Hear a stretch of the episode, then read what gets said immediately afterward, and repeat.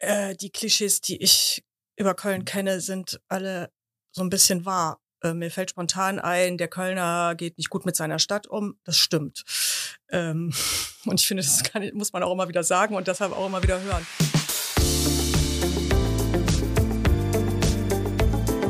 Talk mit K. Mit Sarah Brasak. Hallo, liebe Kölnerinnen und Kölner. Hallo natürlich auch an alle anderen, die zuhören. Im Podcast Talk mit K unterhalte ich mich mit interessanten Menschen aus dieser Stadt. Jeden Donnerstag um 7 Uhr morgens gibt es eine neue Folge. Heute habe ich gleich zwei Gäste im Studio, was mich sehr freut.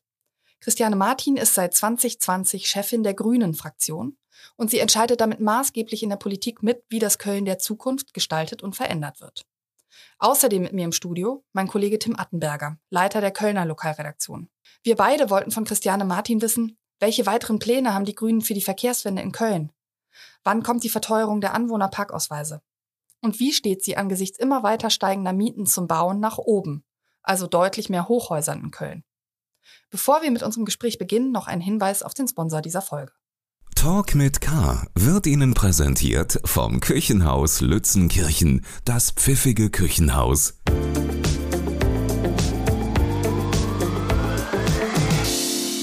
Liebe Frau Martin, herzlich willkommen zu Talk mit K. Hallo. Sie sind Fraktionsvorsitzende der Grünen im Kölner Stadtrat und damit ganz offiziell die mächtigste Politikerin Kölns. Denn die Grünen sind seit der Kommunalwahl 2020 stärkste Partei in dieser Stadt. Und ja, darum würden wir, mein Kollege Tim Attenberger und ich, in der kommenden Stunde gerne mit Ihnen über Köln sprechen und natürlich über grüne Politik in Köln. Und wir würden unseren Zuhörerinnen und Zuhörern aber auch gerne die Gelegenheit geben, Sie persönlich besser kennenzulernen. Und damit würde ich gerne beginnen, wenn Sie einverstanden sind. Ja, sehr gerne. Sie sind 55 Jahre alt, leben mit Ihrem Mann in Ehrenfeld, haben drei erwachsene Töchter und mittlerweile sechs Enkelkinder. Herzlichen Glückwunsch. Dankeschön. Das ist eine tolle Zahl. Ich finde, Sie sind für heutige Begriffe eine sehr junge Oma. Ja, das stimmt. Ähm, das bin ich wahrscheinlich. Ähm, ich war aber auch eine junge Mutter und meine Töchter haben das offensichtlich nicht nachteilig erlebt und ähm, haben es genauso gemacht und auch relativ früh Kinder bekommen. Und so kommt es, dass ich eben mit 55 schon sechs Enkel habe und unfassbar dankbar dafür bin. Sind Sie eine Oma, die kräftig eingespannt wird? Inzwischen leider nicht mehr, weil ich im Rathaus ähm, dann doch so viel zu tun habe, dass das nicht mehr möglich ist. Ich habe ähm, vorher ähm, relativ viel auch Enkel betreut, meine Töchter unterstützt. Ich glaube, dass die das heute auch manchmal noch gerne hätten, dass ich das mehr täte. Aber ähm, für mich ist das Zusammensein mit der Familie und dann auch mit den Enkeln inzwischen immer noch ähm, mindestens Entspannung und äh, mir auch sehr wichtig. Aber es findet nicht mehr in dem Maße statt, in dem es früher stattgefunden hat. Sie sind Emmy, sind also nicht born and raised in der Stadt mit K. Sie leben aber schon sehr, sehr lange in Köln. Wo sind Sie denn aufgewachsen, bevor es Sie dann nach Köln verschlagen hat? Ich bin ähm, geboren in Freiberg in Sachsen und bin dann mit meiner Familie, mit meinen Eltern und meiner Schwester ähm, kurz vor der Wende ausgereist und ähm, wir haben dann in Bonn gewohnt. Da habe ich dann auch Abitur gemacht und in Köln studiert. Und seit ähm, 88, 1988 ähm, bin ich nach Köln gezogen. Und seitdem habe ich erst habe ich in Lindenthal gewohnt und äh, ungefähr zehn Jahre später dann in, nach Ehrenfeld gezogen und lebe da jetzt seit 30 Jahren. Was hat Sie denn an Köln fasziniert und was hat Sie eher abgeschreckt, als Sie hergekommen sind? Also ich kam ja aus Bonn und ähm, Bonn ist ja so ein bisschen die, die ähm, gemütlichere Variante äh, von Köln. Und tatsächlich habe ich am Anfang Bonn vermisst. Ähm, ich, also jetzt nichts, nichts gegen Bonn und alle Bonner äh, Zuhörerinnen, falls es die gibt, äh, mögen es mir verzeihen. Aber ich habe sehr schnell nicht mehr nachvollziehen können, was ich denn dann so sehr vermisst habe an Bonn. Und ich war eigentlich dann doch sehr schnell überzeugte ähm, Kölnerin. Abgeschreckt hat mich gar nichts. Ich bin dann mit meinem, mit meinem Mann nach Köln gezogen und habe auch von Anfang an sehr gerne hier gewohnt ähm, Lindenthal war dann noch ein bisschen softer, sage ich mal, und dann nach Ehrenfeld zu ziehen, ähm, ja, das war aus Überzeugung. Und Ehrenfeld war damals noch nicht das Ehrenfeld von heute und ich habe es trotzdem aus Überzeugung getan. Sie haben ja hier in Köln Geografie studiert und ähm, da stellt man sich natürlich die Frage, was für Berufsfelder ähm, man da besetzt. Was haben Sie denn gemacht nach dem Studium? Ich habe nach dem Studium in einer Agentur gearbeitet, die im geowissenschaftlichen Bereich Publikationen ähm, äh, konzipiert, aber auch ähm, selber dann bis zur Erstellung ähm, durchgeführt hat. Ähm, ich habe dann äh, Lexikon der Geografie, also tatsächlich auch ein geografisches Werk ähm, redaktionell betreut, dann Lehrbuch der Geografie und dann habe ich mich aber relativ schnell in dem Bereich auch selbstständig gemacht und bin so eigentlich ans Schreiben und an die Presse- und Öffentlichkeitsarbeit, ähm, an den Journalismus gekommen und habe dann lange Zeit als Freie ähm, gearbeitet. Und was machen Sie jetzt gerade? Ja, jetzt bin ich ja in diesem Rathaus ne? als Fraktionsvorsitzende und das ist mehr als ein Fulltime-Job. Sie haben aber noch Zeit für einen Schrebergarten in Ehrenfeld, so viel weiß ich. Und Sie haben auch Zeit für Bienenvölker, die Sie dort einquartiert haben. Wie geht's den Bienen in diesem Jahr? Den Bienen geht's wieder besser. Tatsächlich haben wir letztes Jahr im Winter ähm, alle Bienenvölker verloren. Ähm, das lag nicht daran, dass ich äh, zu wenig Zeit hatte, weil in der Tat habe ich zu wenig Zeit, ähm, sondern das ist wie das mit dem Bienensterben so ist, multifaktorell, aber das ist halt auch immer ein Zeichen, ähm, dass es ihnen eben nicht so gut geht, weil die Bedingungen einfach ähm, für Bienen in der Stadt zwar besser sind als für Bienen auf dem Land, weil die hier relativ viel Nahrung finden, aber eben nicht optimal und dass die einfach unter all den ähm, Bedingungen, unter denen wir auch leiden, eben auch leiden. Wir haben jetzt aber wieder neue Bienenvölker und denen geht es ähm, bisher zumindest ziemlich gut. Ich hoffe, dass sie den Winter dann überstehen. Und der Garten verwildert, weil ich eben nicht mehr so viel Zeit habe. Ist aber auch nicht so schlimm. Das ist dann wiederum für die Bienen gut. Wann wird denn da geerntet? Ist das jetzt oder? Der Honig? Mhm. Den Honig haben wir im Juli geerntet. Okay. Ich habe gelesen, rund 200 Kilogramm Honig haben Sie in manchen Jahren schon geerntet. Das ist ja also wahnsinnig viel. Macht man das alles dann in der eigenen Küche mit der Verarbeitung? Ja, tatsächlich. Ähm, das ist dann so eine kleine Fertigungsstraße, die wir aufbauen. Es wird geschleudert, ähm, äh, dann abgefüllt und etikettiert. Ähm, es klebt alles. Ähm, es macht aber auch echt Spaß, ist körperlich anstrengend, aber wenn die ganze Familie mithilft, und das ist in dem Falle so, ähm, dann funktioniert das. 200 ähm, Kilo Honig ist aber Vergangenheit. Das, wir haben jetzt inzwischen nur noch zwei Völker. Das war, als wir vier oder fünf Völker hatten. und die produzieren zum Glück nicht so viel, weil die Grenzen des Hobbys sind dann auch erreicht. Wo organisiert man sich so ein neues Bienenvolk her? Das habe ich von einem befreundeten Imker bekommen. Okay, wir hätten noch ein paar kurze Fragen, bevor wir dann langsam Richtung Politik abdriften oder drehen oder zu unserem eigentlichen Hauptthema dieses Podcasts kommen. Kölsch oder Wein? Wein. FC-Stadion oder Theater? FC-Stadion. Kickerkneipe oder Weinbar? Kickerkneipe. Veganer Burger oder Rindfleischburger? Veganer Burger. Ihre größte Stärke? Ehrlichkeit.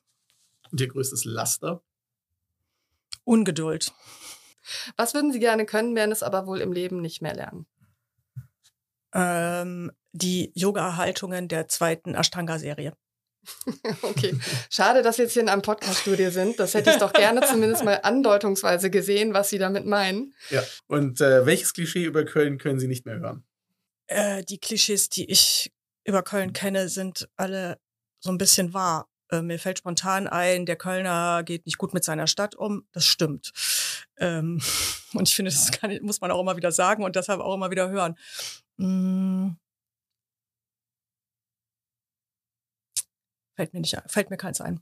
Der Kölner gut, kann gut feiern, stimmt definitiv das auch. Stimmt ne? auch, genau. okay.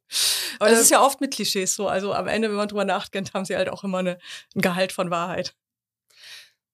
Okay, kommen wir zur Politik. Sie sind ja 2003 in die Grüne Partei eingetreten. Sie feiern also nächstes Jahr 20-jähriges oh. äh, Jubiläum. Sie waren dann ab 2009 Fraktionsvorsitzende der Grünen in der Bezirksvertretung in Ehrenfeld.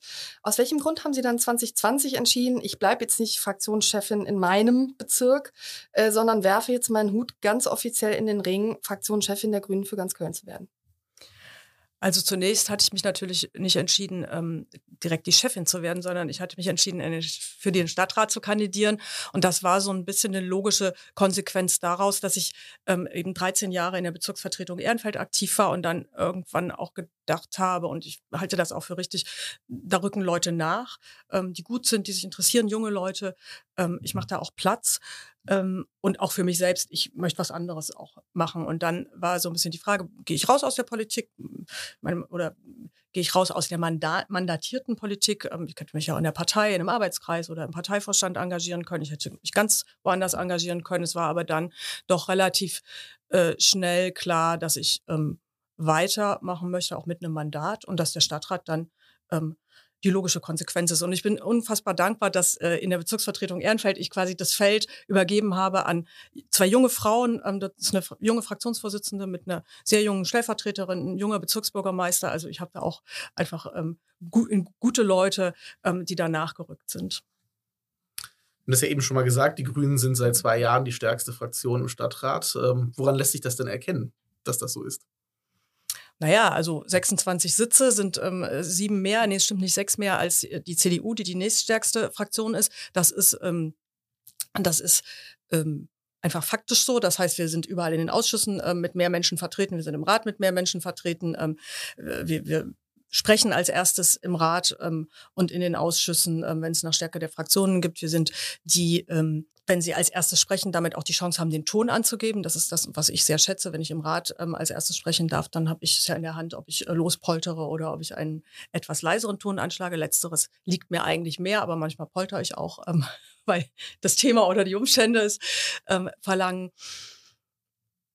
Ja, das vielleicht so. Woran können es die Kölnerinnen und Kölner im Alltag erkennen? Also stärkste Fraktion heißt ja noch nicht, dass man ähm, allein das Sagen hat. Ne? Dazu müsste man halt ähm, über 50 Prozent haben. Ähm, aber als stärkste Fraktion hat man natürlich die Chance, nicht nur als erstes zu sprechen in Sitzungen und den Ton anzugeben, sondern man hat auch die Chance ähm, vorzugeben, ähm, eine Richtung, in die eine Stadt sich entwickeln soll. Und ich äh, hoffe, dass die Kölnerinnen und Kölner das merken, dass das seit zwei Jahren die Grünen sind. Ich hoffe, dass sie die Radwege sehen, die gebaut worden sind.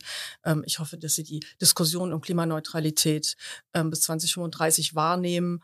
Ähm, und das, denke ich, sind Zeichen, die auch zum einen natürlich dieses Grüne als stärkste Fraktion ähm, deutlich machen, zum anderen aber auch eine gesellschaftliche Entwicklung, die ja wiederum mit dem Wahlergebnis und Grüne als stärkste Fraktion zusammenhängen. Also da schließt sich ja der Kreis. Es geht ja nicht nur um die stärkste Fraktion, sondern es geht am Ende um Wahlergebnisse, um gesellschaftliche Entwicklungen. Lassen Sie uns nochmal konkreter auf die Verkehrspolitik zu sprechen kommen. In der Tat freue ich mich sehr darüber, dass man auf einem Teil der Ringe jetzt sehr komfortabel Fahrrad fahren kann. Und die Ehrenstraße ist auch autofrei. Aber reicht es, damit Köln die Verkehrswende schafft? Das ist erst der Anfang und es darf auch nur der Anfang sein. Es muss immer weitergehen. Also der Ring zum Beispiel, der ist ja noch nicht geschlossen. Ne? Also am Ende ist es erst gut auf dem Ring, wenn es durchgängig ist. Ähm, vor allem die Außenbezirke. Also wir können uns natürlich auf die Innenstadt ähm, fokussieren, aber es ist ganz wichtig, das auch in den Bezirken jenseits, ähm, ich sag mal, der inneren Kanalstraße und noch weiter draußen zu machen, weil das ist das wirklich Interessante. Also mit dem Fahrrad halt auf einer schnellen Route ähm, aus Bickendorf in die Stadt zu pendeln, statt mit dem Auto zu fahren. Das ist das, was uns am Ende eine Verkehrswende voranbringt. Das ist ja das, was andere Großstädte schon vormachen, wo Menschen auch weit Wege zur Arbeit mit dem Fahrrad fahren, weil die Radstrecken so gut ausgebaut sind. Jetzt hat der Ausbau der Ringe in Köln, sage ich mal, sehr lange gedauert. Müssen wir von der Planung bis zur Umsetzung in Köln nicht viel, viel schneller werden? Ja, absolut. Aber ich bin ähm, da relativ optimistisch, weil ähm, wir ja auch mit dem neuen Verkehrsdezernenten ähm, Askan Egerer jemanden haben, der sehr umsetzungsstark ist. Das hat er gezeigt. Das hat er eben auch gezeigt. Ich meine, zur Ehrlichkeit gehört ja auch dazu, dass die Radwege, die jetzt gebaut werden oder gebaut wurden in letzter Zeit, das, das sind ja nicht Beschlüsse, die wir ähm, in dieser Wahlperiode getroffen haben, sondern das sind ja alte Beschlüsse. Und es ist auch so, das ist bekannt auch, das ist keine, keine Neuigkeit, dass es durchaus viele wegweisende Beschlüsse gab, aber dass es eben in der Umsetzung hapert, aus ganz verschiedenen Gründen, manchmal auch aus praktischen, manchmal aber auch aus politischen. Und das hat sich jetzt geändert. Und ähm, das Tempo wird erhöht werden. Ich, ich habe keine Zeit, keine Zeitschiene. Ähm, also mit Sicherheit der Askan Egerer wird sie haben und unsere verkehrspolitischen, unser verkehrspolitischer Sprecher auch und der Verkehrsausschussvorsitzende auch. Aber ich habe die jetzt, habe das jetzt nicht im Kopf. Ich kann Ihnen nicht sagen, dann und dann sind die Ringe geschlossen oder dann und dann wird die nächste Ehren, äh, die nächste Fahrradstraße eröffnet. Aber ich weiß, dass diese Umsetzungspläne gibt und dass da stetig auch dran gearbeitet, also tatsächlich gearbeitet wird. Jetzt äh, arbeiten sie im Ratsbündnis mit der CDU und Volt daran, das Anwohnerparken teurer zu machen. Da ist die Rede von bis zu 500, 600 äh, Euro, auch wenn die Zahlen nicht offiziell kursieren, kursieren sie aber. Ähm, jetzt gibt es jede Menge Preiserhöhungen, unter denen die Kölnerinnen und Kölner äh, genau wie alle anderen Leute auch leiden. Und ähm, was würden Sie jetzt denen äh, sagen, die argumentieren, warum muss denn diese Preiserhöhung beim Anwohnerparken jetzt auch noch sein? Also ja, es kursieren Zahlen, das ist immer ein bisschen ärgerlich, dass man dann äh, zu Themen, das ist wirklich ein, ähm, in der, in der, das ist in der Umsetzung tatsächlich ein ungelegtes Ei. Es ist ein Plan, den wir schon im Bündnisvertrag stehen haben, dass wir die Preise fürs Anwohnerparken ähm, äh, erhöhen werden. Ähm, und ich, es ist auch Fakt, dass daran gearbeitet wird, aber die Umsetzung wird nicht in diesem Jahr und auch nicht im nächsten Jahr kommen. So viel, so viel kann ich sagen. So, wir brauchen aber einen gewissen Vorlauf und die Verwaltung arbeitet daran. Und ganz klar ist, es muss ein sozial abgefedertes System sein. Das ist aber auch in der Planung und die Zahlen, die kursieren, sind eben dann nur für eine bestimmte ähm, für, ein, für bestimmte Autos in bestimmten Bereichen ähm, und auch für bestimmte Menschen, ähm, dass das dass man das im Kontext sehen muss und dass wir natürlich nicht ein Entlastungspaket der Bundesregierung konterkarieren ähm, können, indem wir jetzt hier äh, Preise erhöhen. Das ist auch klar. Also man muss es im Kontext der gesellschaftlichen Entwicklung sehen, aber ich glaube, dass wir es angehen müssen, dass wir es auch umsetzen müssen, spätestens übernächstes Jahr.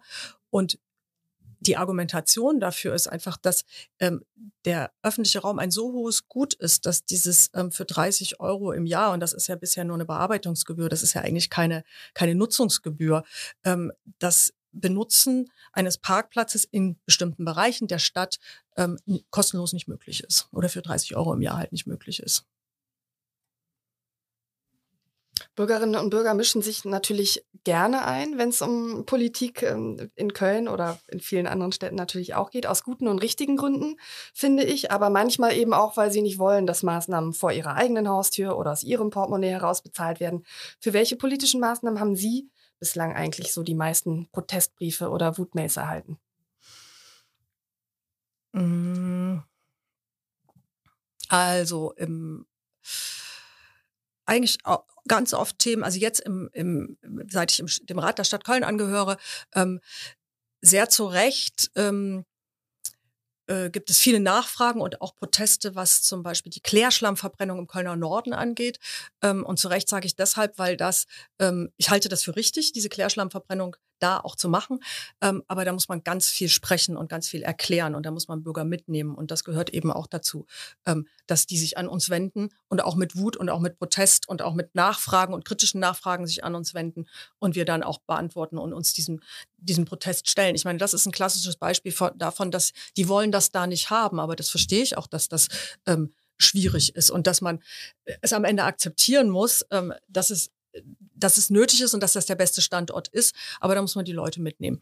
Hm, ansonsten äh, kann ich aus meiner Bezirksvertretungszeit, also da war schon die Diskussion um die Fenloher Straße, ähm, als wir äh, vor, weiß ich nicht, bestimmt 15 Jahren gesagt haben, die muss Einbahnstraße werden, da haben die Ladenbesitzer ähm, gesagt, ähm, da gehen wir alle pleite. Aber und, und solche Themen gibt es natürlich immer noch, ne? dass wir, das Anwohnerparken ist dann auch so eins, dass die quasi der Untergang des Abendlandes und äh, äh, der Untergang Kölns beschworen wird, weil wir eine politische Entscheidung ähm, treffen. Ähm, aber ich finde, das gehört dazu. Bürgerinnen sollen sich einmischen und man muss es dann erklären und es gibt meistens ja dann doch gute Argumente und meistens kann nie alle überzeugen, aber ähm, viele dann eben doch. Ja, Kompromisse sind ja etwas, was zur Politik äh, auf jeden Fall dazugehört und die muss man natürlich auch in einem Ratsbündnis äh, mit der CDU und äh, Volt in ihrem Fall schließen. Und äh, wenn wir darauf gucken, wo es im Ratsbündnis knirscht, dann sind das eigentlich ähm, immer die Verkehrsthemen. Ähm, wie sehr belastet das die Partnerschaft mit der CDU? Dass das die Verkehrsthemen sind, das war klar. Wir haben im, hm. bei den Verhandlungen ähm, am härtesten um die Verkehrsthemen gerungen. Und ich glaube, dass bei diesen Themen ähm, sich am Ende auch unsere Herkunft und unsere Lebenswirklichkeiten ähm, massiv unterscheiden. Ähm, und ich spreche jetzt mal von CDU, also Volt ist mit Sicherheit in vielem dann näher bei Grünen auch. Ne? Aber zwischen CDU und Grünen gibt es einfach ähm, ganz große Unterschiede, wie, wir, wie wir auch mobil sind, also wie unsere Mobilitätsbiografie ist und wie unser Mobilitätsverhalten ähm, aktuell ist. Und ich glaube, dass daran auch diese große Diskrepanz liegt und dieses Ringen um diese Themen. Ähm, das ist anstrengend. Das ist auch manchmal frustrierend. Ich glaube, für beide Seiten frustrierend. Ähm, es gibt auch nicht immer eine Lösung und der Kompromiss, ich meine, der Kompromiss ist das Wesen der Demokratie, aber ich muss am Ende mich natürlich entscheiden, ob ich eine Mobilitätswende haben will. Und am Ende ist der Straßenraum auch nur einmal zu vergeben. Also entweder fahren da eben Fahrräder komfortabel oder es fahren Auto, Autos komfortabel. Ähm, und das kann man ähm, da muss man sich oft für das eine oder das andere entscheiden. Und, und wir sind da klar beim Fahrrad und die CDU ist da sehr oft klar beim Auto. Aber wir fahren auch Fahrrad und die fahren Auto. Was ja bis zum Dienstwagen geht, sage ich mal. Sie, Sie fahren immer mit dem Fahrrad sozusagen, da, da gab es die große Diskussion drum. Ganz genau. Wobei ich, äh, auch das gehört zur Ehrlichkeit dazu. Ich fahre natürlich nicht immer mit dem Fahrrad. Wenn es draußen in Strömen regnet, ähm, dann nehme ich mir ein Taxi. Ähm, und es geht wunderbar. Also ähm, ich hab, bin auch Mitglied beim Carsharing und ähm, natürlich fahre ich Auto, aber es geht letztlich endlich darum, ähm, von der, von dem, von dem Besitz des Autos, ähm, was ich alleine benutze, indem ich alleine sitze, mit dem ich jeden oder fast jeden Weg zurücklege, ähm, was ich äh, kostenlos überall abstellen will, ähm, wegzukommen und zu sagen, das ist in der heutigen Zeit und in einer Stadt, in einer so dicht besiedelten Stadt einfach nicht mehr angemessen. Und es ist auch nicht komfortabel am Ende. Also ähm, ich bin ja mit dem Fahrrad, also das ist mal ganz lustig, ich bin mit dem Fahrrad ja oft schneller ähm, als die mit ihrem Dienstwagen. Ähm, also wir haben gemeinsame Termine am Ort A und den nächsten am Ort B und ich schwinge mich auf mein Rad ähm, und bin vor meinen Kollegen da. Ähm, und wenn es eben nicht gerade geregnet hat, ähm, bin ich irgendwie gut gelaunt, war in der frischen Luft, habe mich bewegt, ähm, manchmal sogar auch telefoniert, weil das ist dann immer das letzte Argument. Im Auto kannst du halt arbeiten. Ähm, ja, also wenn ich ein Headset habe, ähm, kann ich auch ein Telefonat führen. Im äh, nächsten Jahr steht im Stadtrat ja eigentlich die wichtigste Entscheidung äh, an, was den Verkehrsbereich anbelangt nämlich äh, die Frage, ob man zwischen dem Heumarkt ähm, und dem Aachener Weiher einen U-Bahn-Tunnel bauen soll oder nicht. Ähm, das ist natürlich auch ein Knackpunkt zwischen Ihnen und der CDU. Ähm, da haben Sie auch beschlossen, getrennter Wege zu gehen, weil die CDU definitiv sich dafür entschieden hat, für den Tunnel zu sein und Sie haben sich dafür entschieden, oben zu bleiben. Und ähm, warum haben sich äh, Partei und Fraktion gleichermaßen da äh, für entschieden, diesen Weg zu gehen, oben bleiben? Also ganz entschieden dürften ja weder die CDU noch wir sein, weil es gab ja ähm, 2000, weiß ich nicht, 18 oder so, den Kompromiss, dass beide Varianten geprüft werden und man Ergebnisse abwartet. Jetzt äh, glaube ich, das ist bei der CDU genauso wie bei uns. Für uns kann ich, da, kann ich das sagen. Natürlich hoffen wir, dass bei diesen Untersuchungen rauskommt, dass das nach unten gehen so unfassbar teuer ist und so unfassbar lange dauert, dass auch die, die eigentlich für dieses nach unten gehen sind, sagen, oh, dann lassen wir das mal besser. Ähm, also das war ja Sinn dieses Kompromisses, ähm, jetzt zunächst mal beide Varianten ähm, vertieft zu prüfen. Und das Ergebnis liegt uns noch nicht vor. Ich gehe davon aus, dass genau das dabei rauskommt, nämlich unfassbar teuer, unfassbar ähm, langer Zeitraum bis zur Realisierung. Und das sind auch die beiden Gründe, warum wir dagegen sind. Also das gehört auch dazu. Wir sind nicht per se gegen den Bau von U-Bahnen, aber es muss wirklich abgewogen werden, weil es eine ganz, ganz, ganz grottenschlechte Klimabilanz hat und weil es halt keine schnelle Lösung für eine Mobilitätswende ist. Es wäre quasi auf einer bestehenden Strecke, es ist ja keine neue Strecke, es ist eine bestehende Strecke, die sich mit längeren Zügen ertüchtigen lässt, also auch ausweiten lässt. Wir können da die Takte ähm, erhöhen und wir können da mehr auf die Schiene bringen. Das geht viel schneller, kostet nicht so viel. Ähm, und der U-Bahn-Bau schafft oben natürlich Platz, aber das unterstelle ich auch ähm, gegebenenfalls für Autos. Und das ist nicht das Ziel, was wir erreichen wollen. Gut, man könnte ja auch schöne Stadtgestaltung Absolut. dort realisieren. Ne? Absolut. Das wäre durchaus möglich. Ähm, jetzt ist es so, klar, es gibt diese Entscheidung, ähm, dass es diese Variantenuntersuchung gibt, aber der Wille bei der CDU ist ja doch sehr fest, bei der SPD auch. Wie wahrscheinlich ist es denn aus Ihrer Sicht, dass die Grünen sich mit ihrer Meinung oder mit ihrer Ansicht oben bleiben, es besser durchsetzen werden? Es reicht ja eine Stimme, die sozusagen den äh, Ausschlag geben wird am Ende. Es ist unwahrscheinlich. Also ich will aber den Ergebnissen auch nicht vorweggreifen. Wenn mir jemand sagt, aber das halte ich nicht für realistisch, ähm, das ist förderfähig, das ist bezahlbar und das geht schnell, ähm, und die Klimabilanz kriegen wir auch ähm, irgendwie ähm, verbessert, ähm, dann würde ich mich niemals einer unterirdischen Lösung versperren. Aber das halte ich für ausgeschlossen, dass das das Ergebnis sein wird. Der Klimawandel macht sich auch in Köln immer deutlicher bemerkbar. Nur ein Beispiel, die Bäume haben ihr Laub in diesem Jahr gefühlt so früh wie noch nie fallen lassen. Ja. Jetzt soll Köln bis 2035 klimaneutral äh, werden. Das ist das äh, politische Ziel, das haben Sie vorhin auch schon erwähnt. Ähm, jetzt hat man ja das Problem, dass die Stadt Köln das nicht alleine kann, weil die Unternehmen, die in dieser Stadt sitzen, äh, zum Beispiel da auch ja alle mitziehen müssten. Für wie realistisch halten Sie, dass das zu schaffen ist? Ähm, auch aufgrund von Problemen wie, ich sag mal, Handwerkermangel und eben ein Problem, was auch Köln hat. Man will, aber man setzt nicht schnell genug um. Wir müssen es schaffen. Es ist nicht die Frage, ob es realistisch ist oder nicht, sondern es ist ganz klar, 2035, das ist so eine, ähm, so eine so eine Zielmarke, nur mit der können wir die Klimaziele von Paris erreichen. Und wenn wir die Klimaziele von Paris nicht erreichen, ähm, dann, ähm, dann ist es ja nicht so, dass dann der Klimawandel ähm, zurückgehen würde oder aufgehalten werden würde, sondern wir, wir minimieren dann nur oder wir vermindern dann nur die Folgen. Es wird trotzdem schrecklich genug werden. Also es ist ja jetzt schon, also die Sommer sind trocken, Sie haben es gesagt. Ähm, wir haben diese schreckliche Flutkatastrophe letztes Jahr gehabt. Ähm, das heißt, mit dem Erreichen der Klimaziele von Paris ähm, und mit der Klimaneutralität 2035, die sich daraus für Köln, die sich daraus ableitet, ähm, schaffen wir das alles in Grenzen zu halten. Und das ist das Mindeste, was wir tun müssen. Deswegen stellt sich für mich die Frage nicht, ähm, ob das realistisch ist oder ob wir das erreichen, sondern für mich ist ganz klar, wir müssen es erreichen. Ähm, dass das schwierig ist und dass das in einer Großstadt wie Köln schwierig ist, ähm, ist auch klar. Ähm, wir können das aber auch nicht alleine schaffen. Also wir werden nicht, Köln wird nicht also wenn man Klimaneutralität so definiert, dass wir ähm, nur so viel ähm, klimaschädliche Gase produzieren und ausstoßen, ähm, wie natürlicherweise gebunden werden können, wird das eine Großstadt nicht schaffen. Da ist sie immer aufs Umland angewiesen. Ähm, aber ähm, das, ist, das stellt, glaube ich, keiner in Frage. Trotzdem müssen wir hier natürlich gucken, ähm, äh, dass wir es möglichst weit schaffen und dann müssen wir kompensieren. Energie ist ein großes Thema, äh, wenn es um Klimaneutralität geht. Jetzt hat ja äh, der Rheinenergiechef Dieter Steinkamp, also der jetzt nicht mehr Rheinenergiechef ist, sondern seinen Abschied im Sommer gefeiert hat, in einem Abschiedsinterview mit dem, im Kölner Stadtanzeiger eingeräumt, dass es ein großer Fehler war, nicht viel stärker auf Solarenergie zu setzen. Ähm, wie viel Hoffnung haben Sie, dass der neue Chef Andreas Feicht deutlich mehr Tempo machen wird? Oder bleibt es dabei Ankündigung?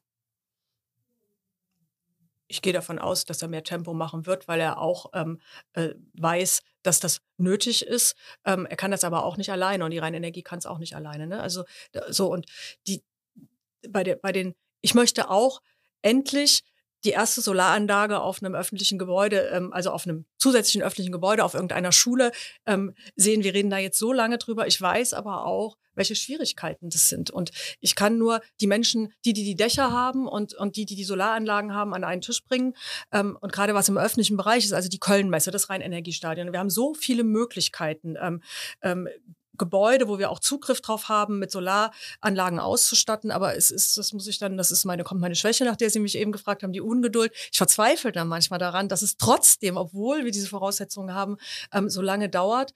Aber tatsächlich verstehe ich auch, wenn ich dann mit meiner ganzen Ungeduld nachfrage, warum es so lange dauert. Ähm, ich glaube aber, es haben alle verstanden, dass wir es jetzt machen müssen. Anderes Thema sind die äh, E-Ladesäulen. Auch da hinkt Köln fast schon legendär hinterher, muss man leider sagen. Was äh, wird da genug getan, um jetzt aufzuholen? Ja, es ist dasselbe Thema wie mit den Solaranlagen. Also beides brauchen wir. Also wir schaffen auch eine Mobilitätswende, weil zur Mobilitätswende gehört ja auch dazu, dass die Autos, die dann noch fahren, eben E-Autos sind und die müssen irgendwo geladen werden. Und ich, wenn wir Parkhäuser sanieren ähm, müssen, wie, de, wie die Domgarage, dann ähm, wünsche ich mir natürlich, ähm, dass da gleichzeitig, wenn wir da jetzt schon sanieren, dann eben Parkhäuser mit E-Ladestationen ausgestattet werden. Ähm, und zwar möglichst flächendeckend, weil irgendwann wird jedes Auto, was da steht, ein E-Auto sein.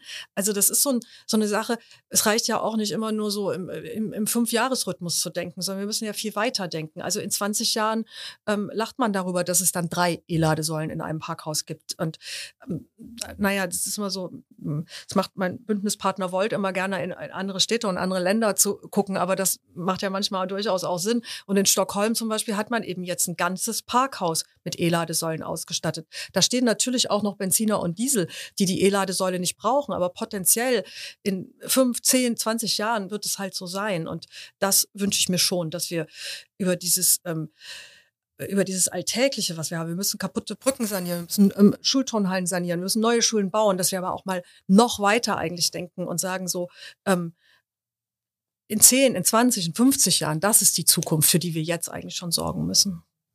Sie sind ja Mitglied im Aufsichtsrat der Rheinenergie, aber nicht die Aufsichtsratschefin. Das ist äh, Bernd Pittelkau, der CDU-Partei- und Fraktionschef. Wäre das strategisch nicht besser gewesen, wenn die Grünen sich so einen Aufsichtsratsposten an so entscheidender Stelle selber gesichert hätten, statt die dem Partner zu überlassen? naja, wir konnten ja nicht alles haben. Ne?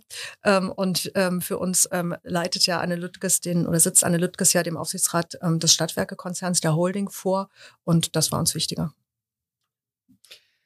Jetzt gibt es äh, einen schrecklichen Krieg seit äh, März diesen Jahres und die daraus resultierende Energiekrise jetzt auch, die ja auch das dominierende Thema äh, nicht nur in Deutschland ist.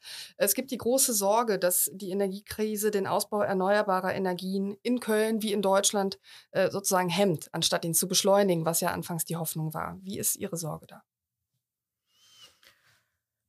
Also Fakt ist, dass es natürlich ähm, global gesehen oder europaweit gesehen ähm, zunächst mal hemmt, weil wir sind dabei, ähm, Kohlekraftwerke ähm, ähm, länger zu betreiben, als wir das ursprünglich wollten. Das ist bitter, das schmerzt auch. Ähm, ich vertraue aber auf die Bundesregierung, dass sie das mit dem nötigen Augenmaß macht und dass uns das am Ende nicht maßgeblich zurückwirft. Denn auch da gilt, ähm, das können wir uns nicht leisten. Und ich nehme ehrlich gesagt wahr, dass der Ausbau der erneuerbaren Energien zum Beispiel ähm, im Rheinenergieaufsichtsrat auch ähm, mehr Thema ist, als es das vorher gewesen ist. Also dass es doch dadurch eigentlich nochmal eine deutliche gestiegene Notwendigkeit des Ausbaus ähm, äh, sichtbar wird und auch ähm, ja, sich niederschlägt. Jetzt äh, müssen ja vor allem die Länder und der Bund ran, jetzt um die Bürgerinnen und Bürger zu unterstützen. Die massive Probleme haben werden, die gestiegenen Kosten privat zu stemmen.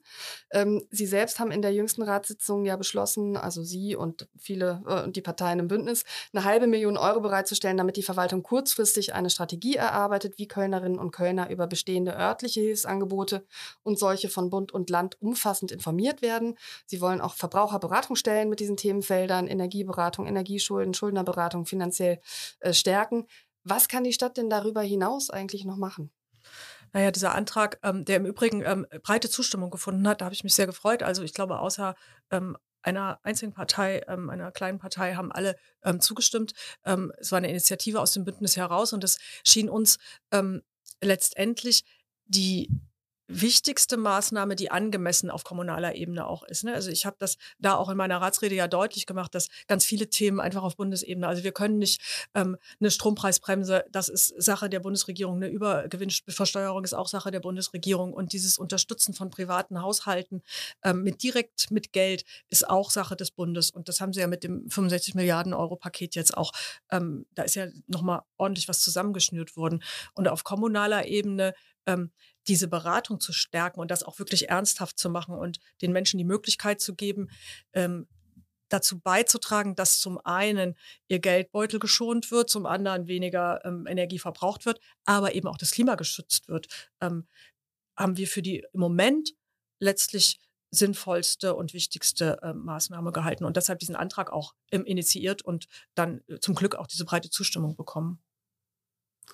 Wer jetzt äh, seine Strom- oder Gasrechnung nicht bezahlen kann, muss aber trotzdem damit rechnen, dass die Rheinenergie dann Strom und Gas abstellt. Ähm, das äh, ähm, ist natürlich eine schwierige Situation für diejenigen, die ein geringes Einkommen haben. Bereitet Ihnen das nicht Bauchschmerzen? Also die Rheinenergie hat ja eine Million zur Verfügung gestellt ähm, für genau solche Fälle. Ich kann überhaupt nicht einschätzen, ob eine Million ähm, auskömmlich ist, ob das viel zu wenig oder viel zu viel ist, aber ich finde, ähm, es ist zumindestens ähm, es ist nicht nichts und ähm, ich glaube, dass damit schon viele, ähm, äh, viele Fälle, viele Härtefälle aufgefangen werden können. In Großbritannien gibt es eine große Don't-Pay-Bewegung, also von verzweifelten bis frustrierten bis wütenden Bürgerinnen und Bürger, die sagen, ich bezahle meine Rechnung nicht mehr, auch weil ich es nicht kann. Haben Sie Sorge vor einem Wutwinter auch in Köln? Tatsächlich bereitet sich der Verfassungsschutz in NRW ja auf solche Szenarien vor. Also das Thema, dass soziale Verwerfungen ähm, auftreten durch soziale Ungerechtigkeiten, die Gefahr besteht natürlich immer und deswegen ist es auch so wichtig, ähm, soziale Ungerechtigkeit abzumildern. Ähm, ob ich Angst vor einem Wutwinter habe. Ich, ich, bin zum Glück meistens relativ angstfrei. Insofern habe ich auch davor keine Angst. Aber ich glaube, wir müssen schon aufpassen, ähm, dass wir in diesem Land und auch in dieser Stadt ähm, eine soziale Schere haben, die immer weiter auseinandergeht. Das ist ja nichts Neues. Und irgendwann ist die so weit auf, ähm, dass es zu ähm, Protesten kommen wird und auch zu Unruhen kommen wird. Und das abzumildern, das ist natürlich primär unsere Aufgabe, aber das ist auch eine ziemlich große Aufgabe ähm, und eine ziemlich schwierige Aufgabe und die kann man auch nicht alleine. Also die muss man an einem, an einem Tisch mit ganz vielen machen. Und da sind wir dann doch beim Thema Haushalt, äh, den wir ja gerade, wir verabschieden ja gerade oder sind gerade dabei, den Doppelhaushalt für die nächsten zwei Jahre zu verabschieden. Da gehören natürlich auch die sozialen Träger und die Strukturen, die wir in dieser, ähm, in dieser Stadt haben, ähm, die Armut auch auffangen und Armut und Not auch lindern, die zu erhalten und die zu unterstützen und die nicht zu zerschlagen, jetzt weil wir denken, in der Krise müssen wir sparen, das ist, glaube ich, eine ganz, ganz wichtige Leitlinie, die mich und auch meine Fraktion und ich hoffe auch sehr das Bündnis ähm, äh, trägt. Äh, lassen Sie uns jetzt noch auf ein anderes Feld blicken, in dem Kostensteigerungen zum Problem geworden sind. Ähm, in einer erwachsenen Stadt wie Köln, in der das Wohnen jedes Jahr teurer wird, dreht sich ja vieles um die Frage, ob die Stadt überhaupt noch weiter wachsen soll. Äh, wer mehr baut, muss auch mehr Flächen versiegeln und ähm, das bringt die Grünen letzten Endes ins Dilemma, weil Flächenversiegelung wollen die Grünen nicht. Ähm, wie wollen Sie mit diesem Dilemma umgehen? Ganz wird man aus diesem Dilemma nicht rauskommen, weil das einer Stadt wie Köln immanent ist, dass wir werden immer um Flächen ähm, äh, konkurrieren. Also die ganzen Bedarfe von einer Million Menschen ähm, auf einem auf einer begrenzten Fläche zu decken, wird immer schwierig sein. Ähm, das Thema Wohnen ähm, wird man aber meiner Meinung nach nicht alleine mit dem Credo bauen, bauen, bauen ähm, lösen können, sondern wichtig ist dabei, dass wir auf eine bestimmte Art und Weise bauen. Man kann auch klimaverträglich bauen. Ich meine, man versiegelt dann immer noch die Fläche, aber wenn man zum Beispiel in die Höhe baut ähm, und wenn man bestimmte Materialien verwendet, dann ist das schon mal weniger klimaschädlich ähm, als, ähm, als nötig. Und ähm, dann muss man natürlich eine bestimmte Art von Wohnungen bauen. Wir brauchen bezahlbaren Wohnraum, wir brauchen vor allem auch flexible ähm, äh, Wohnungen. Also das, äh, mir geht es so, dass ich immer noch in der Wohnung wohne, in der wir mal zu fünft gewohnt haben. Und jetzt wohnen wir da zu zweit, was eigentlich nicht nötig wäre.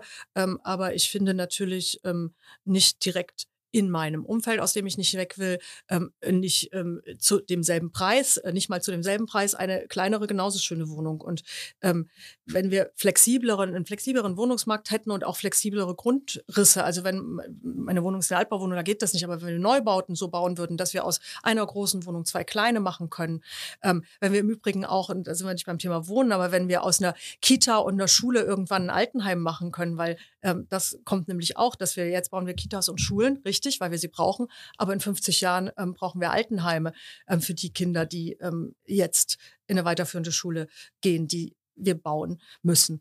Ähm, also das ist das Thema Großdenken und auch Weiterdenken als nur die nächsten 10 oder 50 Jahre, äh, 10 oder 15 Jahre. Ähm, ich glaube, dass man es schaffen kann, wenn man intelligenter ist und wenn man nicht reflexhaft und einfach ähm, reagiert. Und dieses Bauen, Bauen, Bauen und wir müssen, und dann kursieren immer Zahlen, wir müssen 700 Wohnungen im Jahr bauen oder wie viel, das ist mir eigentlich zu einfach. Jetzt haben Sie ja selber schon gesagt, in die Höhe bauen könnte ja eine Lösung sein. Äh, Köln diskutiert ja gerade äh, sehr intensiv über ein Hochhauskonzept. Wie viele Hochhäuser verträgt diese Stadt denn tatsächlich aus Ihrer Sicht? Keine Ahnung, das wird das Konzept uns hoffentlich ähm, vorschlagen. An Hochhäusern kann man sich wirklich, über Hochhäuser kann man sich wirklich trefflich streiten, weil es, glaube ich, auch eine echte Geschmackssache ist. Ich gehöre zu denen, ich habe nichts gegen Hochhäuser. Ähm, ich finde, dass man in der Stadt wie Köln hochbauen sollte. Ähm, ich habe ähm, immer schon mich gewundert, ähm, in meinen Zeiten in der Bezirksvertretung Ehrenfeld, wenn es um Neubauprojekte ging, dass immer alle ähm, ab drei Geschosse, also wenn es um Wohnhäuser ging, drei Geschosse plus Staffelgeschoss war immer schon viel zu hoch. Ähm, das habe ich nie richtig verstanden. Ich habe aber eben auch gelernt, dass es eine emotionale Geschichte ist, dass es ein bisschen Geschmackssache ist. Ähm, es kommt immer darauf an, und es wird sich ja im Moment über ein bestimmtes Hochhaus gestritten. Ähm, es kommt immer darauf an, was, was der was soll in das Hochhaus rein? Gibt es den Bedarf? Ähm, ist das die richtige Stelle? Das muss man natürlich gut abwägen. Aber prinzipiell finde ich, ähm, braucht Köln Hochhäuser, ja. Geld ist ein riesiges Thema. Man hat immer zu wenig davon, bräuchte immer mehr, um tolle Initiativen zu unterstützen, um Bürgerinnen und Bürger zu unterstützen, um die Schulden abzubauen. Also äh, riesiges Thema. Die Stadtverwaltung arbeitet ja zurzeit an einer Liste von Bauprojekten. Frau Reker hat gesagt, Sie will einige Projekte, die in dieser Stadt sozusagen noch entstehen sollen, zur Disposition stellen. Die Politik soll einige streichen, um Geld zu sparen, was an anderer Stelle benötigt wird. Was wäre aus Ihrer Sicht denn verzichtbar an großen Bauprojekten, die in den kommenden Jahren entstehen sollen? Ich sage jetzt nur mal beispielhaft die historische Mitte. Ich kenne die Liste noch nicht, die liegt ja noch nicht vor.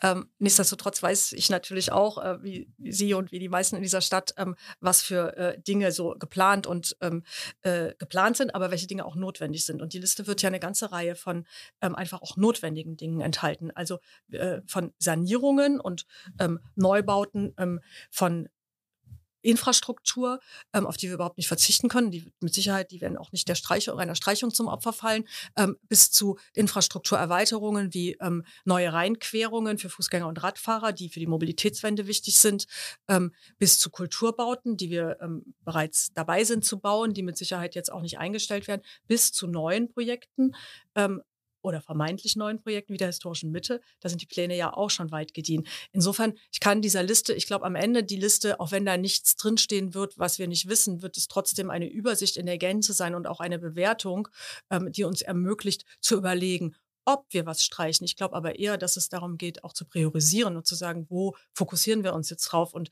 wo stecken wir alle Energie und Geld, auch Geld, aber am Ende tatsächlich Energie ähm, und auch ähm, äh, ja, Ressourcen, ähm, also auch Man- und Woman-Power rein. Das Verhältnis zwischen Politik und Verwaltung ist in Köln ja nicht unbedingt spannungsfrei, sage ich jetzt einfach mal. Das liegt auch daran, dass im Rat ähm, häufiger politische Beschlüsse gefasst werden, die dann von der Verwaltung äh, umgesetzt werden müssen, aber ähm, längst nicht immer umgesetzt werden.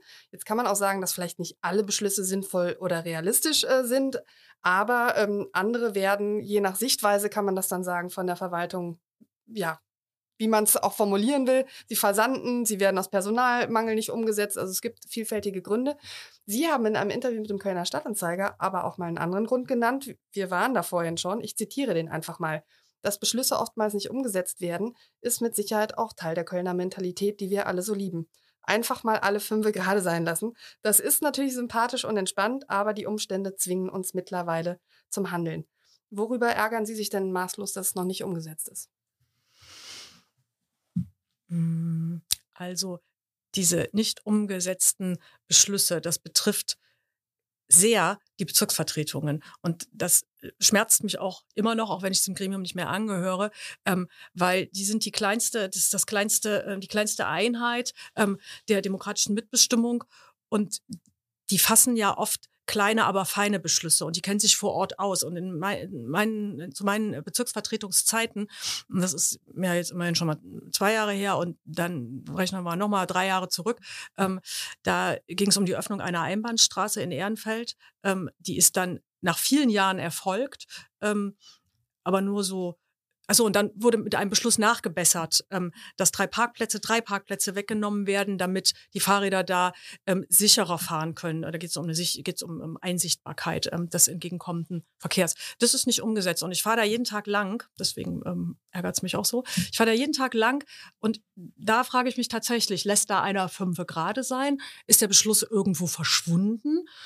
Oder wird es einfach ignoriert oder gibt es Sachgründe? Und wenn ich dann über Sachgründe nachdenke, denke ich so, nee, kann es eigentlich nicht geben, weil das, das ist praktisch umsetzbar, sofort. Das ist ein Beispiel, ähm, glaube ich, für ganz viele ähm, Dinge. Wir haben das jetzt ja schon öfter mal gesagt, die Grünen äh, sind die größte Ratsfraktion, sie sind die Chefin. Ähm, sie treten aber öffentlich nicht so sehr äh, in Erscheinung, ähm, wie das ihre Vorgängerinnen gemacht haben, obwohl die viel kleinere Fraktionen geführt haben. Ähm, woran äh, liegt das? Beobachter sagen, dass sie grundsätzlich eher eine zurückhaltende Art ähm, im Umgang pflegen. Tja, also ich meine, ich bin ja auch, ähm, öffentliche Auftritte gab es jetzt auch in Corona-Zeiten nicht so viel. Das kommt mit Sicherheit auch dazu. Ich glaube, zurückhaltend, also es ist immer schwer, sich selbst einzuschätzen, müssen Sie sagen. Ich, ich glaube nicht, dass ich zurückhaltend bin. Ähm, was ich durchaus ähm, Pflege ist, ähm, und was ich auch für mich so entschieden habe und richtig finde, ist schon einen etwas anderen Politikstil. Und das ist mit Sicherheit nicht das laute Auftreten immer nach außen. Aber ähm, natürlich ähm, äh, trete ich auch auf nach außen und ich gebe gerne ein Podcast-Interview und ähm, ich, ich spreche gerne mit Menschen. Also das ist, das, ich wäre nicht Politikerin, wenn ich das nicht äh, mögen würde und wenn ich zurückhaltend wäre. Ähm, aber der Eindruck, und manchmal ist es ja auch nur ein Eindruck, ähm, mag mit Sicherheit ähm, auch multifaktorell sein und Corona hat da natürlich auch eine Rolle gespielt. Also ich bin ähm, in, äh, habe mal angefangen im Rathaus, äh, da war äh, quasi Lockdown und so ging das dann mit Auf und Abs halt weiter. Ein geräuschloseres Auftreten sagt nichts darüber aus, wer die Entscheidung trifft. Ähm, auch das ein Zitat aus einem Interview. Machen Frauen eigentlich anders Politik als Männer? Das ist auch so ein Klischee, aber wir haben ja eben schon über Klischees gesprochen, ähm, die sich ähm, durchaus ähm, ja manchmal bewahrheiten. Hm, man kann es nicht verallgemeinern, aber ähm, mit Sicherheit sind Frauen kommunikativer und auch bereiter, nochmal und nochmal eine Runde zu drehen und über irgendwas zu sprechen und am Ende vielleicht auch kompromissbereiter und lassen nicht so schnell die Muskeln spielen und der Stärkere setzt sich hier durch, sondern ähm, dieses Ringen, aber das ist äh, mit Vorsicht. Also das kann ich auch nicht auf handelnde Personen übertragen. Es gibt solche Frauen und solche Frauen, es gibt solche Männer und solche Männer. Wir haben mit äh, Henriette Reker eine parteilose Oberbürgermeisterin, die aber auf einer festen Basis steht, weil sie von Grünen und äh, CDU unterstützt wird. Äh, im Prinzip seit, äh, seit äh, Beginn ihrer Amtszeit, also seit 2015, seit Beginn ihrer ersten Amtszeit. Ähm, Jetzt ist es so, dass sie nicht mehr antreten wird 2025. Das bedeutet äh, im Umkehrschluss, dass die Grünen eine eigene Kandidatin oder einen eigenen Kandidaten finden müssen. Was muss denn diese Person mitbringen, damit äh, sie oder er Oberbürgermeisterin oder Oberbürgermeister werden kann? Also ich nehme wahr ähm, in meiner Partei, dass es einen starken Wunsch gibt nach einer grünen Person, ähm, die ein klares grünes Profil hat, nach einem eigenen Kandidaten, nach einer eigenen Kandidatin. Also eben nicht wieder gemeinsam mit der CDU oder mit jemandem anders. Ähm, ich glaube aber auch, dass diese Person ähm, Verwaltungserfahrung haben sollte oder zumindest die Befähigung, eine Verwaltung ähm, zu führen. Und damit sind wir eigentlich bei einer eierlegenden Wollmilchsau. Das heißt aber auch, dass Sie selber kein Interesse hätten. ich habe kein ja Interesse, okay. nein. Mhm. Grüne und CDU werden ja unweigerlich dann aber vor der Kommunalwahl ein Stück weit getrenntere Wege gehen müssen als jetzt, weil natürlich jeder seine eigenen Wählerinnen und Wähler überzeugen muss, äh, dass man eben das eigene Profil hat. Wie sicher sind Sie denn, dass dieses Ratsbündnis trotzdem bis zur Wahl halten wird? Und zwar nicht nur halten wird, sondern auch auf eine Art und Weise halten wird, dass es nicht ständig scheppert? Ich wünsche mir, dass es hält, weil ich das Bündnis sehr schätze. Bei allen ähm, Schwierigkeiten, die wir zum Beispiel im Verkehrsbereich haben, und das ist, das ist auch manchmal mehr als Schwierigkeiten, das ist auch e-, echt manchmal nervig und ähm, anstrengend. Und das kann einen auch manchmal naja, zur, zur Verzweiflung nicht, aber kurz, kurz da, bis kurz davor bringen, ähm, schätze ich das Bündnis, weil es weil es eine sehr vertrauensvolle Zusammenarbeit ist, weil wir uns gut kennen, weil es sehr verlässlich ist. Das war das ja auch, was uns am Ende bewogen hat, eben äh, auch nochmal in Bündnis mit der CDU zu gehen, zu sagen, ähm, das gibt da eine, einen, einen hohen Grad an Vertrautheit und auch Verlässlichkeit. Und das ist nach wie vor so. Das Bündnis wird mit der Ost-West-Achsenfrage, das haben wir ähm, ja eben schon angerissen, natürlich vor eine Zerreißprobe gestellt werden. Das ist eigentlich, glaube ich, das, was als nächstes ansteht, ähm, noch vor der äh, Kommunalwahl.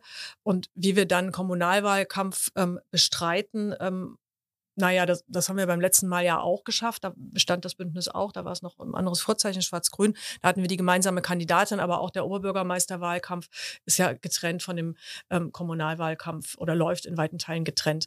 Insofern ähm, glaube ich, ist das auch das ein eingeübtes Spiel, das nötige Maß an Respekt, den ich im Übrigen aber ja generell erwarte und auch ähm, den anderen, den, den politischen Mitbewerbern entgegenbringe. Ähm, das nötige Maß an Respekt wird es, wird es ermöglichen, da auch mit der CDU und Volt äh, gut und einvernehmlich äh, Wahlkampf zu führen. Frau Martin, vielen Dank für das Gespräch. Ja, danke schön. Vielen Dank.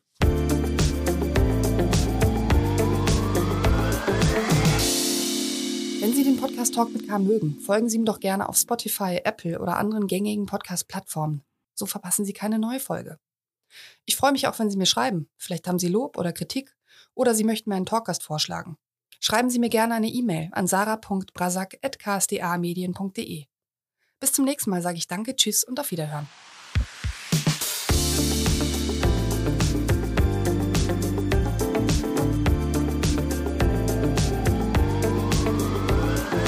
Talk mit K